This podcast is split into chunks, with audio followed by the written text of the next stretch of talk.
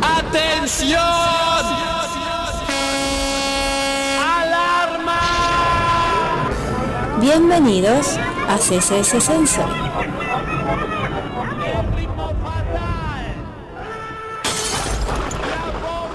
A tu programa Tiempo para Matar.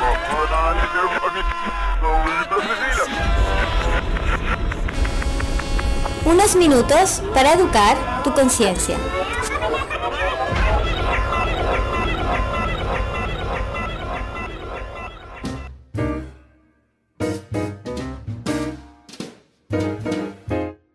Tal amigos? Pues después de la breve introducción, un nuevo capítulo bastante particular, muy bien, por decirlo así, estamos halagados de tener al, al licenciado en historia y próximamente licenciado en religión, nuestro amigo Joel, un youtuber que se ha manifestado de cierta manera en su libertad de opinión para debatir temas o para hablar de temas muy pocos conocidos en la historia de lo que es el, monoteísmo, que daría la cabida a las tres grandes religiones del mundo como es el judaísmo, el cristianismo y el islam. Eh, de origen sirio, familia siria y Egipto, pues es un muchacho nacido en Cuba de nacimiento y tiene la edad de 28 años. Un placer para mí, Joel. Preséntate ante la gente que próximamente te escuchará. Muchísimas gracias por eh, esta oportunidad de estar aquí con ustedes en el día de hoy y por esta entrevista. Un saludo a todos los amigos que nos escuchan. Eh, como bien decías, mi nombre es Joel Ben Habib. Eh, mi familia viene del Medio Oriente, una parte viene de Siria, de la ciudad de Halab, otra del Cairo y Alejandría en Egipto y nacido en Cuba y también eh, pues la familia se ha esparcido por diferentes partes. Eh, pues nada, un placer estar aquí y Dios mediante. Escúchame algo, eh, Joel, una, una, curiosidad, ¿qué te llevó a estudiar historia, por ejemplo? La historia desde pequeño, porque no, yo sí yo diría que, que, no he sido como un niño que normalmente, a ver, siempre he jugado, ¿no? Pero el tema del conocimiento y del estudio siempre me ha gustado mucho. Mi mamá era profesora de historia y desde pequeño, todos los días, me hacía memorizar fechas históricas y me preguntaba qué pasó un día como hoy. Y a veces iba también a su jaula donde daba las clases y pues por ahí mi familia también muchos son profesores mm. eh, y ahí la educación, la enseñanza, la historia siempre estaba en... Muy bien, o sea que eh, vienes de una familia totalmente arraigada a la historia. Vamos a entrar primero a la, a la, al fundamento del, del, monoteísmo. ¿Me puede explicar un licenciado en historia y religión qué es lo que básicamente podemos eh, denominar monoteísmo? Sí, monoteísmo, pues mono, como dice la palabra, significa uno. Y básicamente es la idea o la creencia en una sola divinidad y este es un concepto que en un pasado era más expansivo y que con el tiempo se redujo. ¿Qué quiere decir esto? En la antigüedad eh, se reconocía que había muchos dioses, pero los monoteístas comenzaron escogiendo a un solo dios. Y con el tiempo sucedió que solamente reconocían una sola divinidad y negaban la existencia de todo otro dios. Eso técnicamente es la creencia en un solo dios. Perfecto. Mejor, eh, mm, mejor explicado imposible. Una cosa que, que quiero decirte, Joel, es que le digas a muchas personas, por ejemplo, en el tema histórico, ¿qué es el judaísmo? El judaísmo. Vamos a tratar de explicar, porque el judaísmo si lo miramos desde el punto de vista religioso, diríamos que con la estructuración del judaísmo de a finales del siglo I se formó, digamos que, dogmas que dieron lugar a una religión. Pero el judaísmo abarca más que eso, porque el judaísmo engloba a un pueblo, que es el mm. pueblo hebreo, el tiempo el pueblo de Israel. Por tanto, el judaísmo simplemente podríamos decir que es el conjunto de enseñanzas, prácticas y creencias de la nación de Israel, del pueblo hebreo. Buenísimo. Este, aparte de eso, mm, ¿puedes, puedes darnos, por ejemplo, historias? Eh, sabemos, por ejemplo, en el judaísmo, en la Torá, está el padre, el, el, el patriarca, como ellos lo llaman. ¿Me puedes hablar un poco quién fue eh, lo, lo, los tres principales iniciadores del judaísmo? Eh, que es eh, eh, ah. Sí, los tres patriarcas. Bueno, eh, es cierto que en la religión judía se traza los orígenes hasta los tres patriarcas, Abraham, Isaac y Jacob, pero no podríamos decir que en esa época había un judaísmo como el judaísmo que conocemos hoy, porque el judaísmo que conocemos hoy es el resultado de la reestructuración que el pueblo judío tuvo que hacer, encabezado por el gran rabino Rabbi Yohanan Ben Zakkai, luego de la destrucción del templo, para ver cómo se podría seguir practicando la religión, los rituales, ya que no había, no había templo. Por tanto, en la época de los patriarcas, no podríamos hablar de un judaísmo como tal, sino de un puro monoteísmo. Vale. Entonces, si quieres que ahonde en la historia de ellos, o sí, sí, sí, sí, sí, sí, sigue, sigue, si quieres.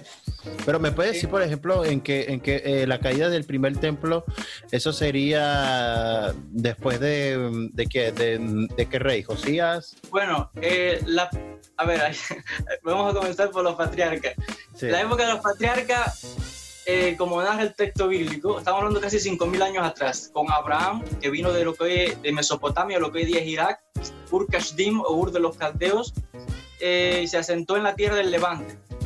Eh, allí, pues, llegó a la tierra de Canaán como un forastero, y tenemos que, como narra el texto bíblico y también otras fuentes antiguas, de que van a hacerle Isaac y le van a hacer a Isaac, le van a hacer Jacob y Esaú.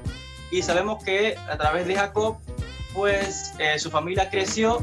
Con el tiempo, este, esta familia se traslada a Egipto por diferentes circunstancias eh, económicas, que había una hambruna en la tierra de Canaán, y allí se establecen ellos en Egipto pero antes uno de los hijos ya se había eh, establecido en Egipto y había llegado a una posición importante como visir, José como lo llamamos o Yosef. Con el paso del tiempo eh, sucede que cayeron en desfavor de los gobernantes de allí porque se habían hecho numerosos y sucede de que aunque mantenían consigo las creencias de ancestrales de la época de Abraham, etcétera, parece que como que también había incorporado mezcla de la religión egipcia y aparece una figura importante que es la figura de Moisés. Moshe Rabenu, como se le llama en el judaísmo, es la figura que va a aparecer como libertador del pueblo y que, tal y como se narra en el texto del Éxodo, viene esa salida de Israel de Egipto, que de hecho esto históricamente se puede, algunos dicen que se habla del periodo la dinastía 12 de Egipto, cuando un pueblo llamado los Hicsos, que eran forasteros, y que fueron echados precisamente por el faraón. Algunos dicen que probablemente sean ellos los, los, los pueblos de Israel, el pueblo hebreo. Llegamos entonces a la famosa entrega de la Torá en el monte Sinaí. El, digamos que la estructuración y la unión de una gran familia en lo que ahora es un pueblo compuesto de 12 tribus que son las tribus de Jacob, perdón, los hijos de Jacob y de José que salen dos tribus. Menashe y Efraín. Sí. Y de ahí tenemos que, pues, ellos cuando llegan a Canaán no son un pueblo que está invadiendo, sino que es un pueblo que está regresando, porque ellos estaban viviendo en Canaán. Lo que pasa es que se marchan a Egipto, o sea que es un pueblo que regresa a su tierra, la tierra que según eh, se narra en el texto, pues le había prometido, eh, prometida por Dios a Abraham y a sus descendientes. Y allí tenemos que tienen que enfrentarse a las diferentes naciones cananeas. Ahora aquí pues habría que hablar también del punto de vista de la historia, dice el profesor israelí eh, Finkelstein, que él dice que es probable que muchos cananeos eh, también se unieron al pueblo de Israel y lo que podríamos llamar una invasión, más bien podríamos decir que fueron pueblos que se le unieron. Y técnicamente esto lo dice el texto bíblico porque los famosos, creo que eran los, eh, hubo un pueblo de los de que no sé si eran los amonitas, uno de estos pueblos que se le unió a Israel, que cuando el momento en que iban a atacar Jericó, pues deshicieron una trama y engañaron a Josué y los suyos y de esa manera cumplieron un pacto y de esa manera pues se le unieron a la nación. Y pues con el paso del tiempo, hacia el año 1000 aproximadamente, aquí me estoy adelantando la historia, ¿no? Porque viene un, un periodo de jueces un periodo de desunión, conflicto con los filisteos principalmente, y sucede que aproximadamente hacia el año 1000 surge una figura muy importante que es la figura del rey David. Antes de David ya Israel había escogido un rey, Saúl, Saúl. pero con el tiempo Saúl pues cayó en desfavor y David, que era un famoso guerrero valiente, se ganó el respeto del pueblo. Con la muerte de Saúl por mano de los filisteos, pues David, hacia el año 1000, eh, 1010 aproximadamente, pues se convierte en rey y une a las tribus y sube lo que llamaríamos el reino de Israel. Eh, él quiere hacer una casa para Dios, el templo, pero Dios no se lo permite. Y sucede entonces de que él en realidad trae todos los materiales para el templo y solamente su hijo lo completa. y es cuando tenemos el famoso templo de Salomón, que va a ser destruido en el año 586, dicen algunos, otros dicen 587, pero ya para esta fecha el reino se ha dividido. No sé si quieres que ahonde más ahí o me quieres preguntar algún intermedio. No, no, eh, sí, sabemos que, por ejemplo, lo básico que se habla, mm, a ver, yo soy practicante de la religión judía, pero me escuchan muchos cristianos, entonces sí quería enfocar, por ejemplo, que sabemos eh, que Dios eh, eh, otorga a, mm, Salomón el, el, templo, pero también quiero que, que, que indagues, por ejemplo, en la parte que me dijiste en su, su destrucción. Sí, eh, bueno, ya para la fecha en que el templo se destruye por los eh, neoasirios en el año 586, 587, ya para ese momento el, Reino Unido de Israel se había dividido en dos. Y por tanto había un reino en el norte, con la capital en Samaria, Shomron, como se llama en hebreo. Perdón que te moleste, el reino dividido en dos quiere decir el reino de Judá y el, y el de Benjamín, ¿no? El sur y el norte. Sí, luego de, em, de la muerte de el rey Salomón, el hijo de David, su hijo Rehoboam ocupó el trono y estaba, digamos que con grandes impuestos, porque la construcción del templo costó mucho trabajo. Más de 10.000 hombres trabajaron ahí por muchísimo tiempo. El pueblo tuvo que también poner de sus ingresos, etcétera. Y sucede de que debido a problemas, digamos que políticos, de, eh, digamos que de impuestos, etcétera, pues las tribus se rebelaron, las tribus del norte, 10 tribus se rebelaron en el norte y, sucede, y apareció eh, Jeroboam, Yerabam ben Nabat, como lo llaman en hebreo, que lo cogieron como rey. En el sur quedó Jeroboam, el hijo de Salomón, y así se estableció el reino de Israel del norte y el reino de Judá en el sur, con las tribus de Judá, la tribu de Benjamín, la tribu de Leví y algunos que con el tiempo del norte se fueron al sur. Y ahí quedó la dinastía davídica quedó en el sur y al norte quedó el, como tal con el reino de Israel. Sucede que con el tiempo, en el año 720, los babilonios eh, llegaron y arrasaron con el reino del norte y se llevaron a estas personas de allí trajeron gente nueva, algunos dicen que se quedaron una parte de ellos porque de ahí surgen los famosos samaritanos, que dicen que son descendientes de las tribus del norte. Y en el reino del sur, en el año 586, vinieron los babilonios y destruyeron el templo y bueno, se llevaron los tesoros, los despojos y ahí acabó la destrucción del primer templo de Salomón. Magnífico. Entonces ya, ya, ya sabemos que todo eso pasó, el judaísmo forma se empieza a, formar como eh, mm, religión históricamente, históricamente se forma como religión. Eh, ¿Nos puedes hablar también eh, en el próximo bloque, Joel, de la entrada de un hombre que cambiaría, cambiaría un poquito la, la, manera de ver las cosas, o Roma cambiaría la manera de ver las cosas? Un momentico aquí, una pausita y ya volvemos.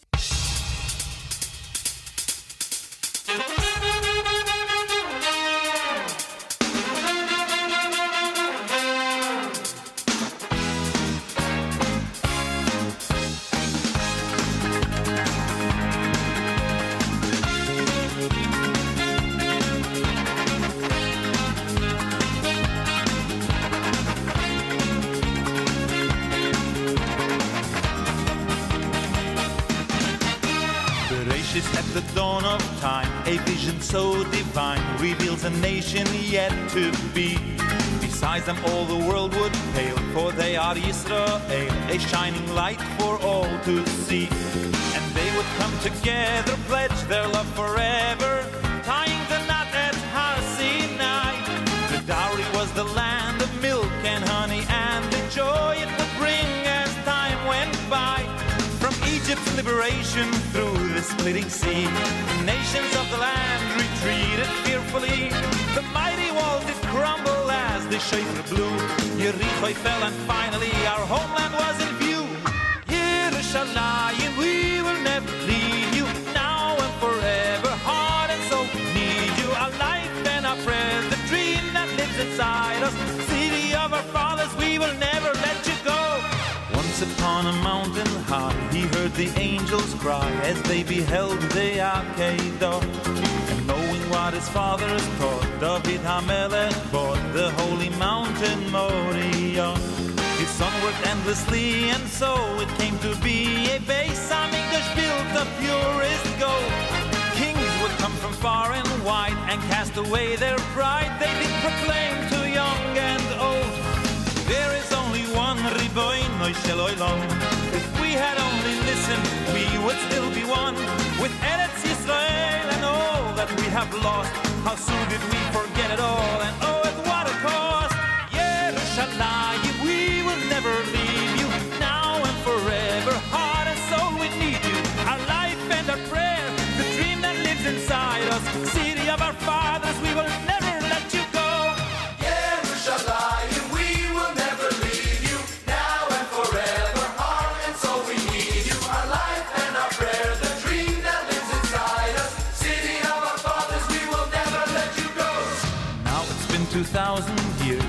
we fight our tears, we miss you dearly, one and all. The agonies we have survived, and yet we still arrive to find the answers at your wall. We fought so hard to make you home, for you are ours alone, no matter what the world may say. We will not forsake you, no, they'll never take you, for we are your soul, and to this day, deep inside our hearts, we know that it will be.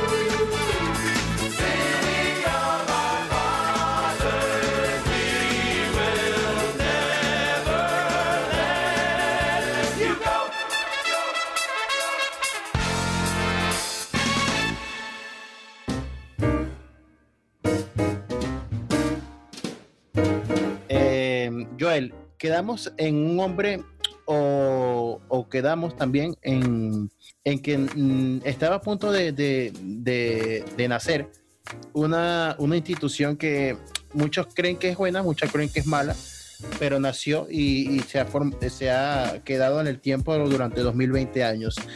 Eh, ¿Me puedes explicar cómo Jesús de Nazaret creó o de alguna manera fue la, la raíz del, del- del cristianismo? Bueno, en cuanto a la figura de Jesús, eh, Jesús no fundó una religión, no fundó el cristianismo. Jesús o Yeshua ben Yosef eh, fue un judío eh, observante de la Torá, devoto. Algunos en la tradición judía dicen que fue discípulo del gran rabino Yoshua ben Perajía. Algunos eh, no están de acuerdo con esto, pero bueno, sea como sea, se reconoce que fue un rabí que perteneció a la tradición de los fariseos, que eran eh, habría que ver cómo estaría estructurado el judaísmo en el siglo I. Pero bueno, eh, en cuanto a su figura, fue, algunos dicen que fue una especie de profeta, que en realidad llamó al pueblo siempre al arrepentimiento y a los hechos de bien, pero sucede que tras su muerte, el movimiento, eh, digamos que dio entrada a no judíos y con el paso del tiempo y la muerte de esos primeros seguidores que practicantes y observantes de la, de la Torah y de la ley, etcétera, al morir ellos y al tener una entrada masiva de no judíos que para ellos no estaba estipulado la observancia de la Torah, pues con el tiempo se fueron modificando las enseñanzas, se fueron introduciendo una serie de creencias y mezclas tanto de la religión griega como de la religión romana, etcétera, creencias gnósticas también, y vamos a tener de que se fue desarrollando toda una teología diferente que se fue apartando e independizando, creando una identidad propia, y es lo que surge, pues, conocemos como el cristianismo. Esto no fue de un día para otro, de hecho, históricamente se dice que esto duró más de mil años, y sobre esto, la serie que yo hice en YouTube, con un- este libro del profesor Wilkins, que de hecho se llama así, el cristianismo, una historia de más de mil años, porque hasta el año 1052 todas las creencias y teologías del cristianismo eh, tomaron tiempo realmente en desarrollarse, en debatirse, en concilios y establecerse, cada vez más distanciándose de las creencias originales de la figura histórica del Jesús judío. Muy bien. Eh, ¿Me puedes decir, por ejemplo, qué, qué- cuál fue la, la institución primaria que quiso crear la figura de Jesús, eh, una especie de, de- de mesiánico y así poder crear la, la, la, la famosa llamada estructura eclesiástica? Bueno, ya lo dice ahí, eclesiástica. Eclesia es una palabra que viene de congregación, que congregación Beit Knesset, Beit Knesset es sinagoga, Sí. pero como tal, eh, eclesiástico ya viene en términos de iglesia, que como conocemos ya la, la iglesia que va a aparecer en el siglo IV aproximadamente, pero en la época de Jesús no había como tal una iglesia, sino que él como un rabino simplemente tenía sus discípulos que No, estaban no, no, establecidos. yo, yo, disculpa, no te estoy hablando de la época de Jesús, no te estoy hablando de la época, te estoy hablando de la época post Jesús, o sea, de Pablo, eh, el, el nacimiento de la iglesia romana, en, en esa época.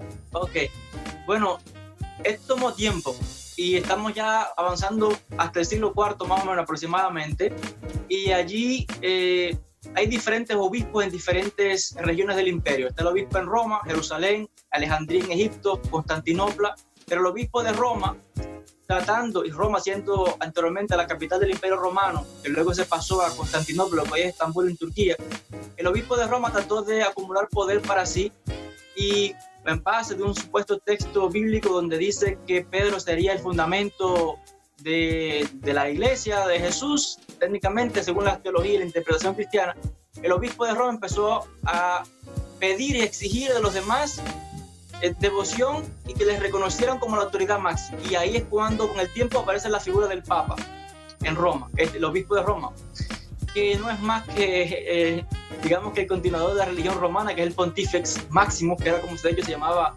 al sumo sacerdote de la religión romana. Y sucede entonces, no sé si quieres que entre aquí a hablar con el concilio de Nicea, Todo tuyo, todo tuyo, el podcast es tuyo. Ok, um, sucede entonces de que había diferentes creencias en cuanto a la figura de Jesús.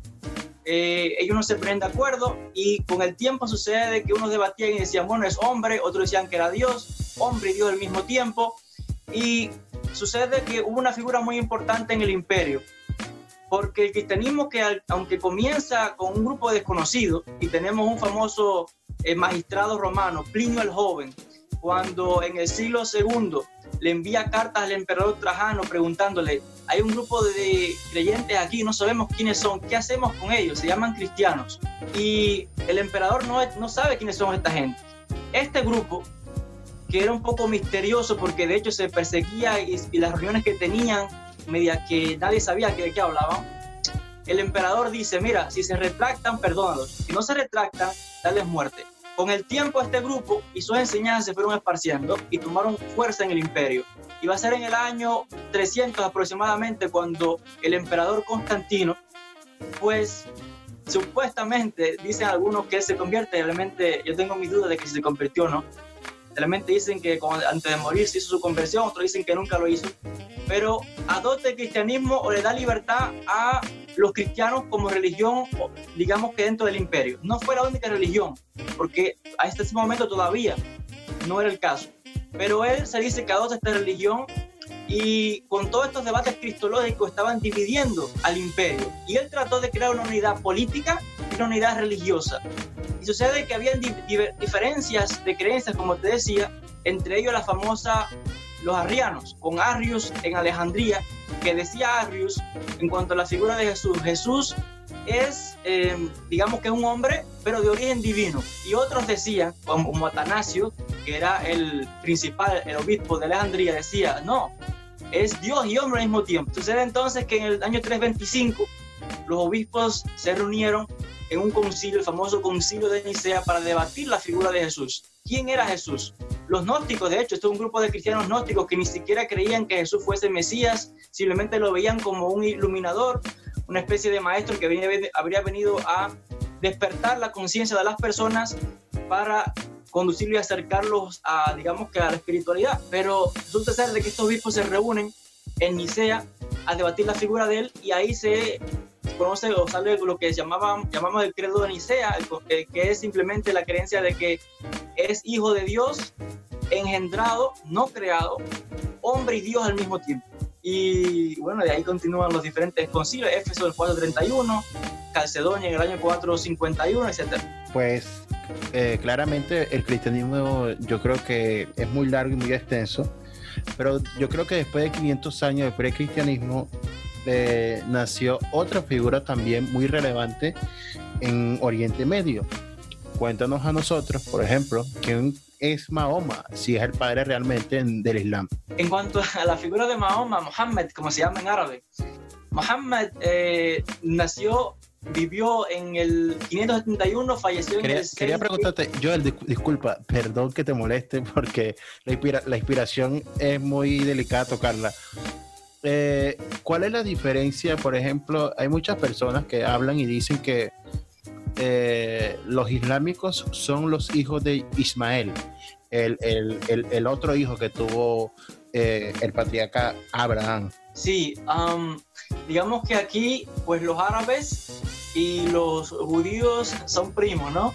Mm. Porque la tradición del pueblo judío es que vienen de la línea, Abraham tuvo varios hijos, no solamente Ismael o Isaac, tuvo otros más, pero normalmente de Isaac viene el pueblo judío, del Ismael vienen los árabes. Y de hecho, pues de ahí viene todo este linaje que del mismo profeta del Islam, Mohammed, Mahoma, pues se decía que era descendiente de Ismael. Y pues tenemos que eh, nace en el año 571, fa- fallece en el 622 y fue una figura que controversial porque en la península arábica en aquella época había árabes que eran judíos y árabes que eran cristianos. O sea, eran tribus árabes que en algún momento se convirtieron al judaísmo y que estaban allí presentes. Habían también zoroastrianos y se dice que Mohammed de hecho estudió con eh, varios rabinos y de hecho varios rabinos se convirtieron al Islam. Entre ellos un gran rabino de la comunidad de Medina, Obadia ibn eh, ben Shalom, eh, Abdullah ibn Salam en árabe, que se convirtió al Islam, entre otros. Y de hecho el mismo que compiló el Corán, el secretario principal de Mahoma, era un judío, Zaid ibn Tabit. Sucede que Curioso en dato. En cuanto a su figura, también se nos habla de que pues, estudió con un monje cristiano, algunos dicen que de influencia nestoriana, una secta del cristianismo, y digamos que el Islam es simplemente una combinación de judaísmo, cristianismo, zoroastrismo y otras prácticas antiguas de los árabes, que es una religión monoteísta que acepta a Abraham como figura a la cual se dirigen todas las, religiones monoteístas y que pues cree también en los mismos profetas del judaísmo, cree también en la figura de Jesús como, como el Mesías, pero no el Mesías de la manera que lo ven los cristianos, sino, sino que lo ven como un profeta más. esa figura, esa figura de, de- de cómo ven el. Puedes determinarme, eh, para cerrar el bloque del Islam el cristianismo y judaísmo, puedes determinarme eh, cómo ven la figura del Mesías en, en- en- en estas tres con- con- corrientes. Bueno, en el judaísmo la figura del Mesías como que, vamos a empezar por ahí, ¿no? Porque Sí. en un comienzo, antes, la figura siempre se trata como el Mesías descendiente de David. Mm. Antes de David, pues históricamente na- no había creencia en Mesías porque David no había nacido. Después de David, con el tiempo, la- debido a la opresión de la nación de Israel, debido a los diferentes imperios que le conquistaron, los griegos, asirios, eh, entre otros, pues había necesidad de un libertador. ¿Y qué mejor libertador que el descendiente directo del rey más grande de Israel, David? Por tanto, ese Mesías es la figura de un libertador, de un guerrero, de un hombre que realmente se alzaría en armas y en la época del primer siglo se levantaría contra Roma a dar libertad al pueblo. Y sucede entonces que con el tiempo, pues hoy tenemos movimientos eh, en el judaísmo, por ejemplo, el hasidismo, y dicen, mira, el, el Mesías, cada judío tiene una chispa del Mesías dentro suya. Entonces ahí como que en el mundo de la Kabbalah también se ve el Mesías un poco diferente, porque en el mundo de la Kabbalah dice, dice que cada cual se, se salvará a sí mismo. Ya de ello lo veremos más adelante tal vez. En el mundo cristiano pues se vio a este judío, a Jesús, Yeshua, como el salvador de ellos, aunque una, digamos que tomó tiempo, ¿no? Desarrollar toda esta figura mesiánica ya diferente al judaísmo, sino que lo espiritualizaron más y dio lo que llamaríamos el Cristo de la iglesia, que hasta que, bueno, pues eh, lo convirtieron en Dios en la teología cristiana.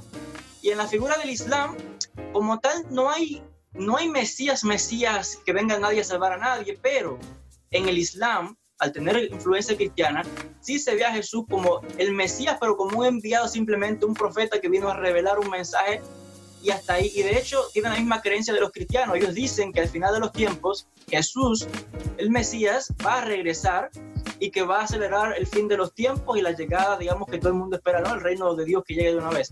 Pero no un Mesías salvador ni que muere, porque de hecho en el Islam no se dice que murió tampoco, sino que Dios lo se lo llevó al cielo. Pero son diferentes concepciones de acuerdo a las tres religiones monoteístas principales. Y a, y a Mahoma también tengo entendido que Mahoma también subió, ¿no? Y, y- igual que Jesús.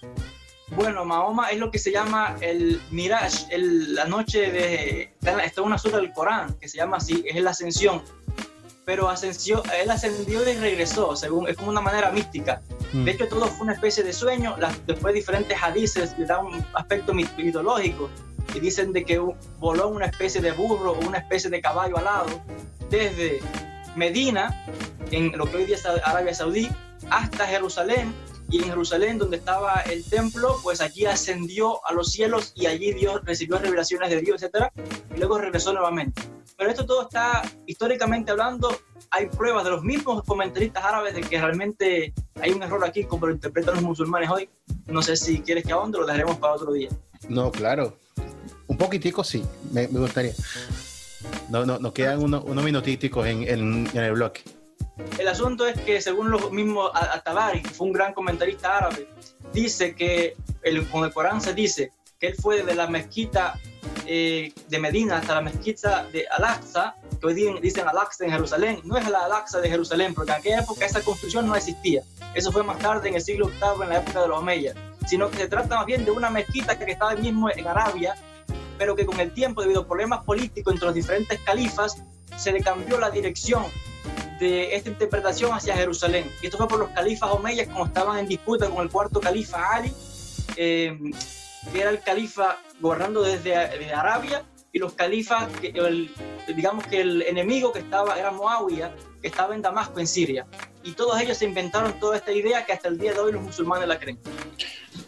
Pues ahora sí, nos vamos a el último corte y ya volvemos.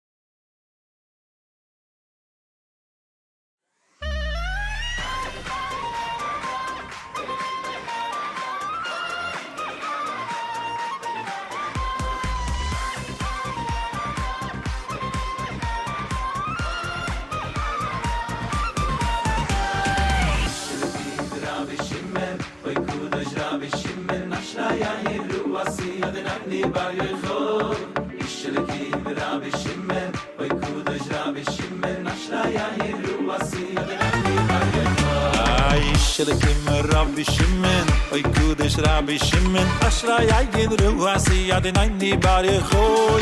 Ishilikim Rabbi Shimon, Oy Kudesh Rabbi Shimon, Ashray Ayin Ruasi Adonai Bari Choy.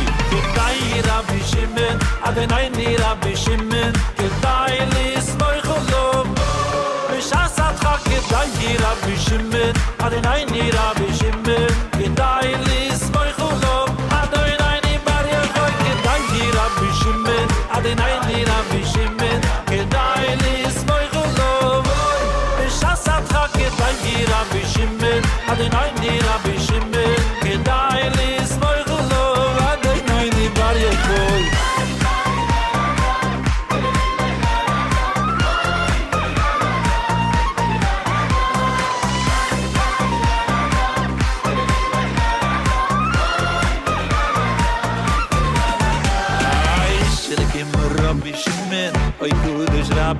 Ein Aschrei, ein Gedruh, was sie hat in eine Berge euch hoi.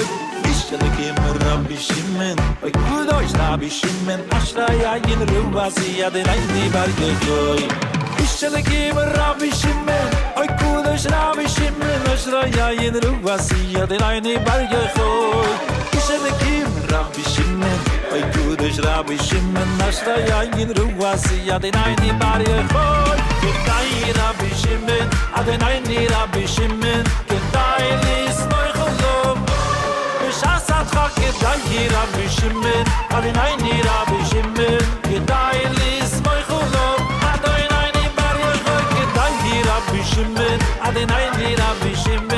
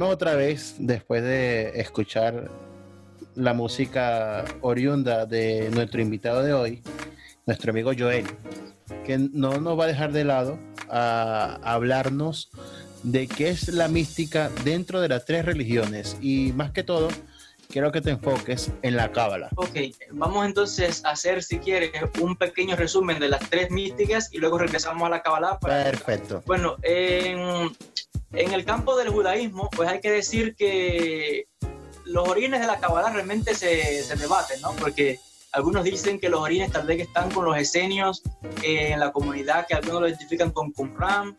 Eh, tenemos, de hecho, hay textos místicos que hablan de diferentes eh, interpretaciones que se le dan al texto de la Torá, que no son de manera literal, sino que son, digamos, misteriosos. ¿no? Es lo mismo que en el cristianismo luego se desarrollará el misticismo, que es el gnosticismo. Pero en el mundo judío, pues algunos lo trazan hacia el siglo I, siglo II, siglo I del siglo I, en cuanto a la comunidad de los esenios. Tal vez, si vamos más atrás, los mismos profetas de Israel los podríamos considerar místicos, pero ya habría que eh, analizar eso en cuestión. Me, me, detengo aquí para luego regresar y vamos a pasar al cristianismo entonces. En el mundo cristiano, cuando entraron diferentes, eh, o sea, digamos que no judíos que fueron entrando al movimiento y se fue creando la identidad cristiana, fueron entrando también personas de, con creencias de la religión griega, de la religión romana, de la religión de los persas, que se le llama en la historia las religiones de misterio, eh, entre ellos el, mitraísmo. Y estas ideas las fueron introduciendo y las mezclaron con las ideas judías y las, creencias, las judio-cristianas y se le va dando el origen a esta creencia o, se ve, se reinterpreta la figura de Jesús como un iluminador, como un guía espiritual que vino a revelar la divinidad que tenemos dentro cada uno para conectarse con esa divinidad y regresar al lugar donde hemos venido, que es el mundo celestial. En cuanto a esto, hay textos gnósticos importantes como el Evangelio de Tomás, el Evangelio apócrifo de Juan, entre otros. Con el paso del tiempo surgen la figura de los monjes que establecen monasterios y hasta el día de hoy practican una serie de, de rituales y tienen una serie de creencias que difieren de la religión eh, cristiana establecida. Si nos pasamos al Islam, tenemos el sufismo. El sufismo, pues hay diferentes corrientes en cuanto al sufismo. Todas trazan su origen hasta el mismo profeta Mohammed, el profeta Mahoma, que de hecho fue un gran místico porque la revelación que recibió la recibió meditando en una cueva en el Meca. y allí vio visiones, un ángel, etcétera. Y sucede que las diferentes escuelas sufí pues su origen hasta él y otros van a los compañeros del profeta. Ali, que era el suegro de, Mahoma eh, y el primo además de Mahoma y yerno, perdón, yerno y primo de Mahoma, también Abu Bakr, entre otros. Y así surge el sufismo, que es una espiritualidad que se centra mucho en la meditación, en la invocación de, de nombres sagrados, en el ascetismo, y tienen realmente eh, figuras y sheikhs muy, pero muy potentes. Y yo diría que en lo poquito que conozco al respecto, las historias de milagros y de historias de los sheikhs sufíes son muy bien parecidas a las de los grandes cabalistas y también los místicos cristianos. Entonces regresamos a la Kabbalah. No sé si quieres que entre a, a comentar o me quieres hacer alguna pregunta antes de... No, no, no, no, tú sigue, tú sigue que el podcast es tuyo. En cuanto a la figura de la Kabbalah, el tema de la Kabbalah ya decía que Kabbalah viene de un término hebreo que significa lekabel. En hebreo eso sería, como recibir, recibir qué cosa, la tradición. Toda una tradición oral, porque en la antigüedad solamente se ponía por escrito el texto de la Torah, todas las enseñanzas eran de maestro a discípulo directamente, y pues digamos que estos grandes maestros de Israel, al interpretar el texto bíblico, veían más allá. El texto bíblico en el judaísmo tiene cuatro niveles de interpretación que se llama, eh, tiene un acróstico que se llama Pardes, Peshat, Remes, Derash y Sod. Y hay un quinto nivel que es el Sod de Sod. El Peshat es el nivel más básico, lo literal. Eh, de- tenemos el Remes, que es un sentido más alegórico, las Akadot. eh, tenemos luego ya otro nivel de interpretación superior y el nivel de Sod, que ya es lo que está detrás de detrás del texto y ya ahí se trabaja con numerología, con las letras hebreas que tienen valores numéricos, etc. En la historia de la Kabbalah ya decía que sus orígenes van este, históricamente, dice Gershom Scholem y otros profesores, que como el profesor Mario Saban también dice que lo trazan hasta los esenios. Esta comunidad también continúa con Rabbi Yohanan Ben Zakkai. Luego de esto continúa con grandes figuras, por ejemplo Rabbi Akiva, que en el siglo II fue una, una figura muy importante porque Rabbi Akiva viene, tiene un discípulo que fue muy importante, Rabbi Shimon Bar Yochai. Rabbi Shimon Bar Yochai de la tradición que fue el autor del Zohar, aunque eh, esta es la creencia en el judaísmo, pero eh, históricamente hablando, el gran historiador de la Kabbalah, Gershom Scholem y otros investigadores dicen realmente que el Zohar se escribió en Castilla por otro gran rabino, Moshe de León. Pero bueno, ya esto divergencia en cuanto a la creencia y las investigaciones históricas. El hecho es que Rabbi Shimon Bar Yochai y sus discípulos, pues ahí tenemos toda una corriente mística. Y de ahí se fue con el tiempo, eh, digamos que expandiendo estas, estas ideas, estos conocimientos, comunidades. Tenemos figuras importantes, especialmente en el sur de Francia, eh, con la aparición de grandes rabinos. Todos estos grandes rabinos que conocemos normalmente, por ejemplo, Rashi, el mismo Rashi, que es verdad que se consideran como muy apegados a la ley, a la halajá, etcétera, también fueron grandes místicos. Eh, tenemos grandes eh, místicos en Ashkenaz, en Mainz, en Alemania, en Polonia, con grandes figuras que se van a desarrollar. Y por supuesto en Sefarad. Sefarad, España y Portugal, donde ahí van a surgir una serie de figuras importantes y de textos muy importantes. En, por supuesto el texto del Zohar con Rabbi Moshe de León. Tenemos también textos estas tres combinaciones, sur de Francia, España, en zona de Cataluña, de Cataluña y de Alemania, con la aparición del Zohar, el Bahir, el Sefer Yetzirah, entre otros textos místicos y figuras importantes, por ejemplo, como eh, Rabbi Moshe ben Nachman, Nachmanides, que fue un gran cabalista de Girona, Isaac el Ciego, Rabbi Shlomo ben Adret, el gran alajista, que también fue un gran cabalista en Barcelona.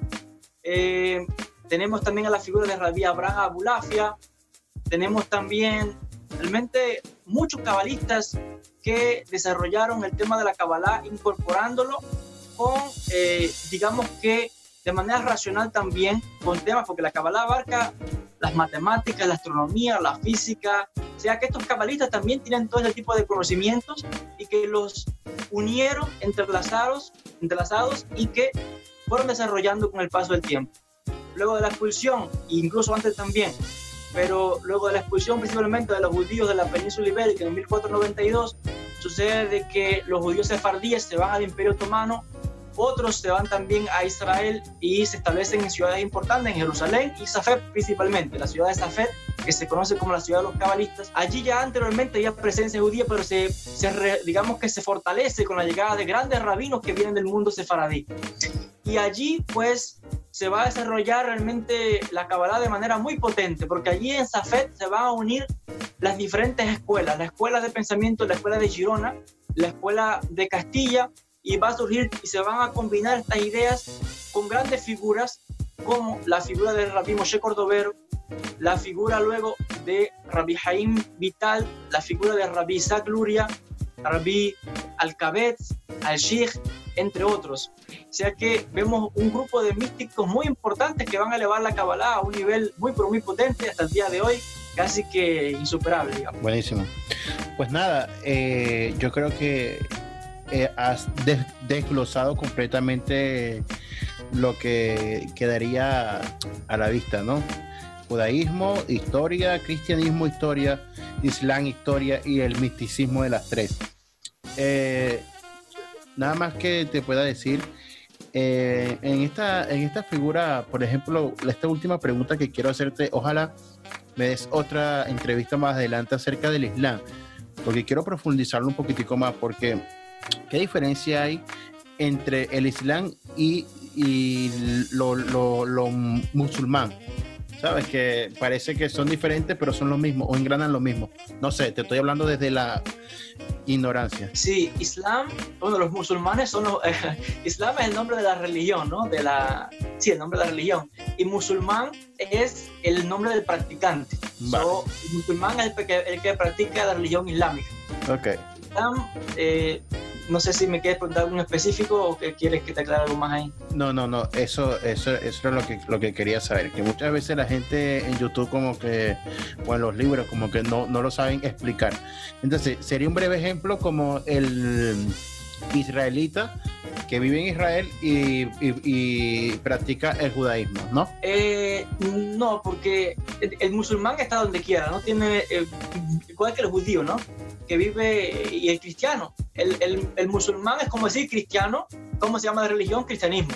El judío, judaísmo. Musulmán, islam.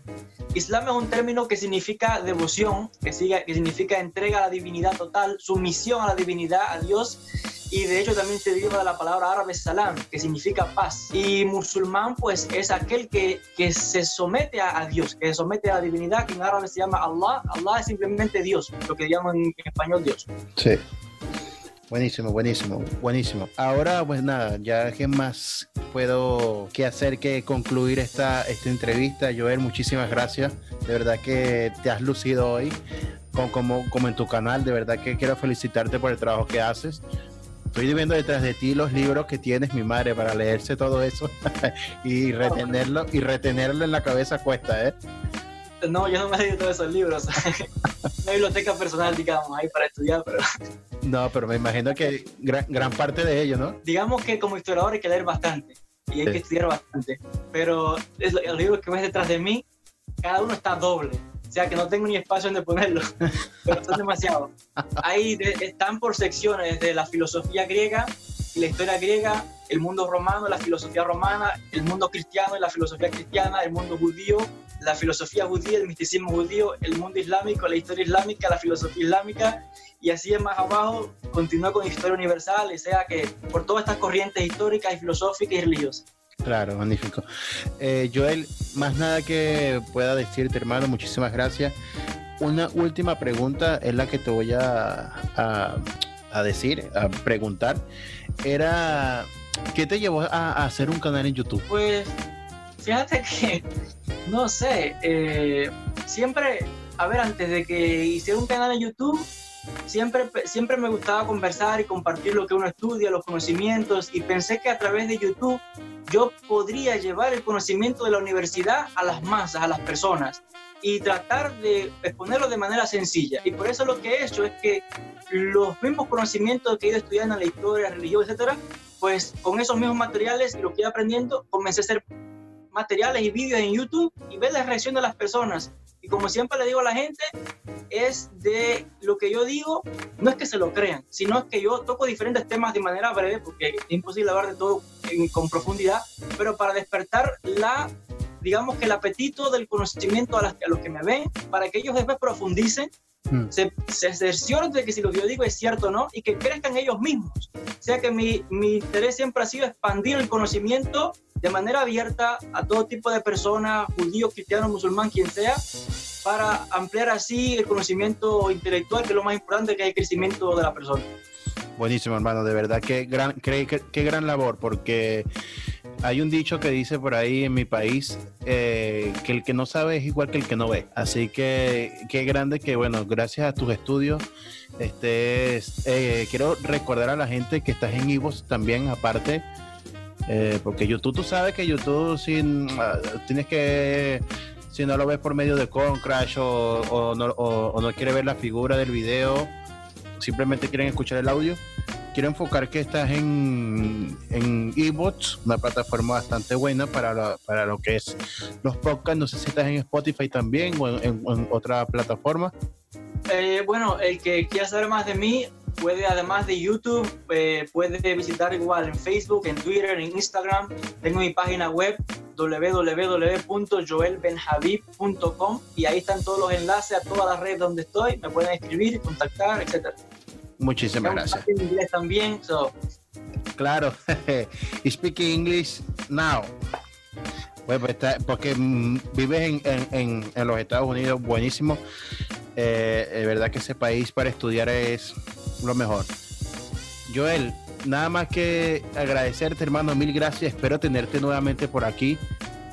Que seas, sea bastante regular por aquí, porque de verdad que tu conocimiento el conocimiento es igual que una naranja. Hay que exprimir, hay que exprimirlo hasta la última gota, porque si no, de nada sirvió comprar la naranja.